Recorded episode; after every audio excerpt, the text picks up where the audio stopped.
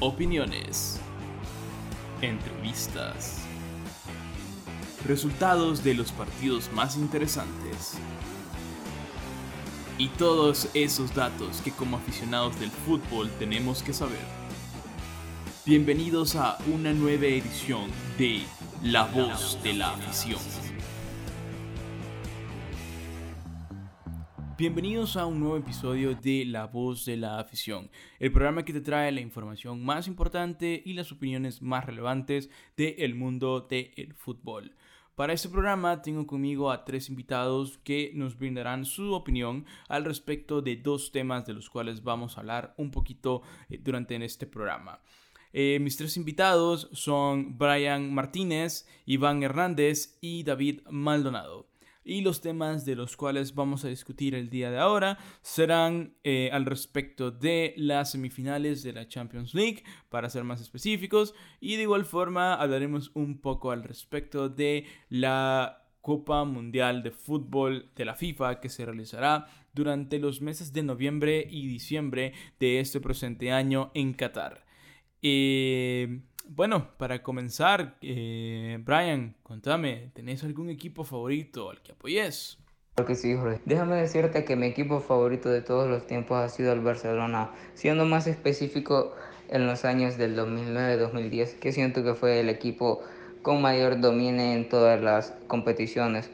Pero actualmente, hablando en los términos de Champions League en esta competición de este año, abriendo cuatro candidatos, déjame decirte que mi equipo favorito a ganar esta Champions League de este año es el Manchester City. Y déjame decirte por qué es el Manchester City. Porque además de que tiene unos jugadores demasiado excelentes con una buena, buena técnica, con demasiado buen físico, tienen un entrenador que para empezar fue el entrenador del Barça, los hizo ganar demasiados títulos y es, para mi opinión, uno de los mejores entrenadores que ha existido en este mundo y no me cabe la menor duda que este año querrá ganar la Champions League, debido a que el año pasado tuvo el incidente de que perdió en la final contra el Chelsea.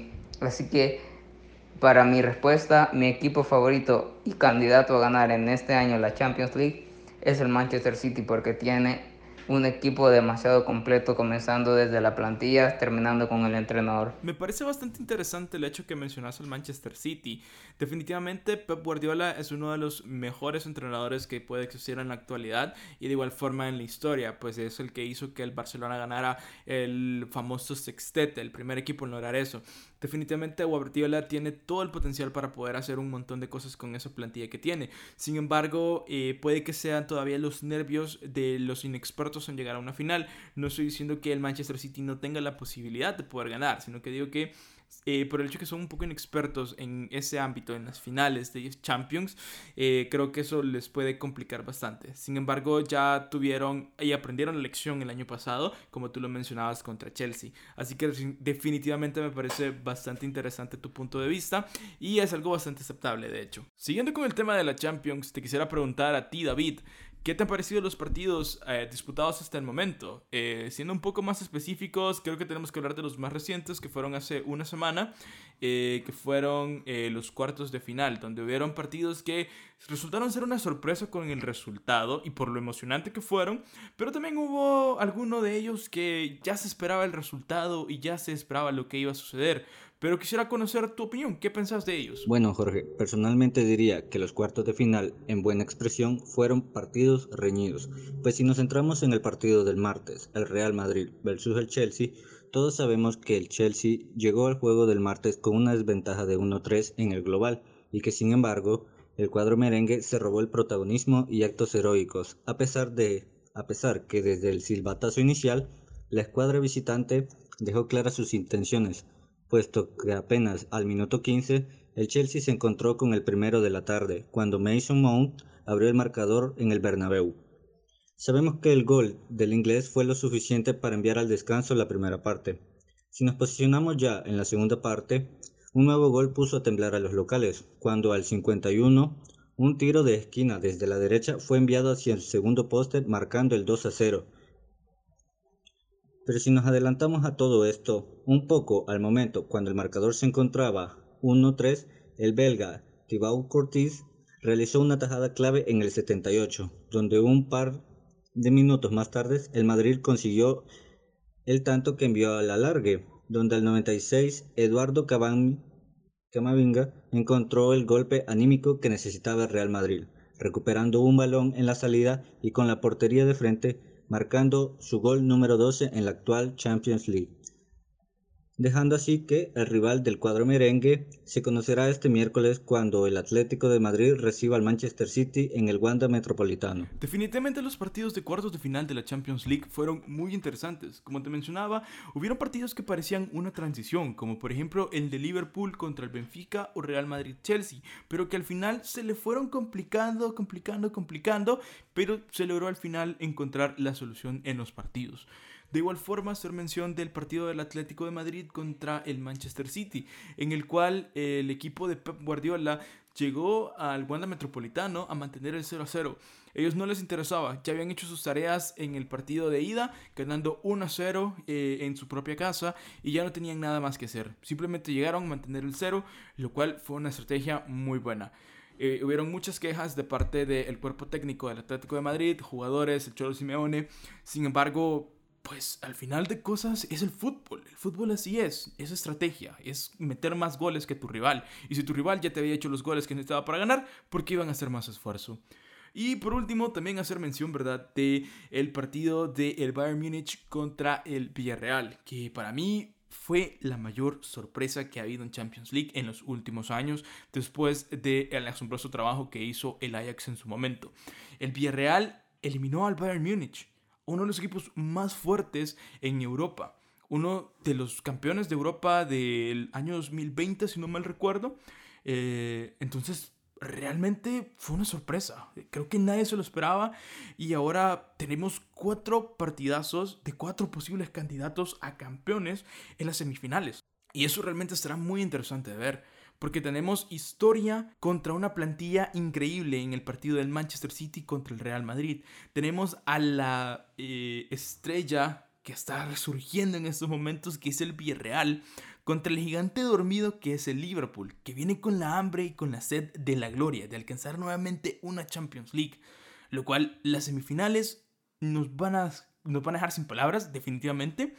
Pero creo que no va a haber nada más emocionante de lo que vimos ya en su momento con los cuartos de final. Yo definitivamente de toda la eliminatoria de Champions League me quedo con estos partidos de los cuartos de final. Sin duda alguna, los cuartos de final de la Champions League nos han dejado mucho de que hablar, pero es el torneo más competitivo de fútbol en el mundo. Definitivamente teníamos que esperar esa clase de resultados. Quizás para poder darle un punto y final a este segmento de la Champions League, te quisiera preguntar a ti, Iván, eh, ¿tenés algún pronóstico que nos querrás compartir sobre los equipos que puedan llegar a la final de la Champions League? Mm, ¿Qué te digo? Está como medio complicado sacar un pronóstico, ya que los cuatro equipos que se mantienen en semifinales han venido dando buenos resultados, tanto como el Liverpool, el Manchester City, el Villarreal. El Villarreal es un equipo que anda dando sorpresa. Imagínate que eliminó al Bayern. El Bayern es uno de los equipos que en la temporada anterior ganó todos los títulos. Entre ellos ganó también la Champions. Así que el Villarreal desde mi punto de vista es uno de los que cuentan ya con una final. Y por supuesto el otro candidato para mí en la final sería el Real Madrid. El Real Madrid hoy en día anda impecable. Tiene bien guardado su puesto en la final le ganó con una remontada increíble al PSG. Eso que el PSG eh, supuestamente andaba con sus mejores jugadores. Un cuadro en el que se esperaba mucho, pero como era de esperar, el Madrid es el Madrid, ya que hasta el momento es el equipo que cuenta con más títulos de Champions en la historia. Así que, respondiendo a tu pregunta, mi pronóstico es que llegará a la final el Real Madrid y el Villarreal. Nos esperan partidos muy interesantes para las semifinales de la Champions League. Tenemos definitivamente a cuatro posibles candidatos a ganar el título, no solamente porque ya llegaron a esta instancia semifinales, sino porque tienen un mérito eh, que se han hecho en cada una de las instancias que han participado. Así que cualquiera de los que llegue a la final y cualquiera de los que se proclame como un campeón deberán de sentirse orgullosos del excelente trabajo que han hecho. Y estoy seguro que las semifinales no nos van a decepcionar. Y por supuesto, ustedes se pueden enterar de los resultados de las semifinales que se jugarán el próximo 26 y 27 de abril, el partido de ida y el partido de vuelta el 3 y 4 de mayo.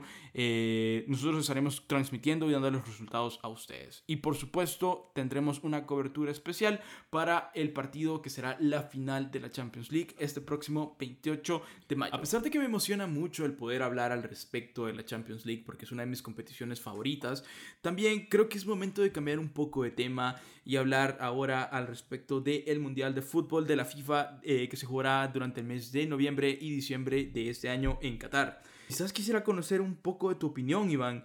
Eh, ¿Qué te parece el cambio del Mundial? ¿Qué te parece ese cambio eh, que normalmente se hacía durante la época de verano, es decir, entre mayo, junio y julio?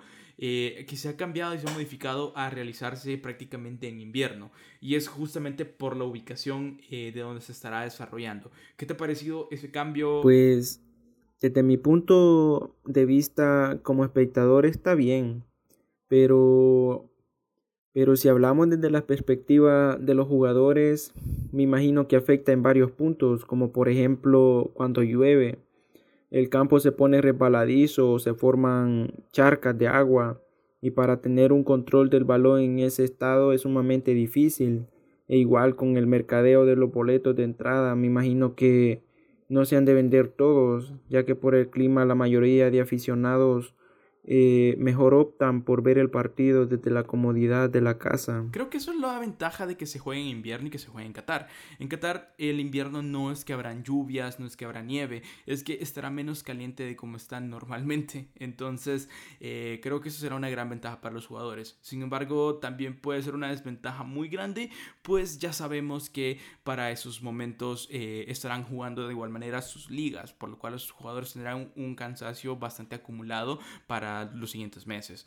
Eh, sin embargo, pues son decisiones que se tomó de parte de la FIFA, eh, pensando en el bienestar tanto de los jugadores como del público que estará presente en los estadios. Así que realmente estará muy interesante ver cómo se maneja, eh, cómo será este nuevo formato de una celebración de, de, un mundial prácticamente ya a finales de año. Ya tenemos la mayoría de emparejamientos de los partidos que se jugarán en la fase de grupos en el mundial. Y por eso quisiera preguntarte ahora, David, ¿te llama la atención los partidos que nos esperan durante el Mundial?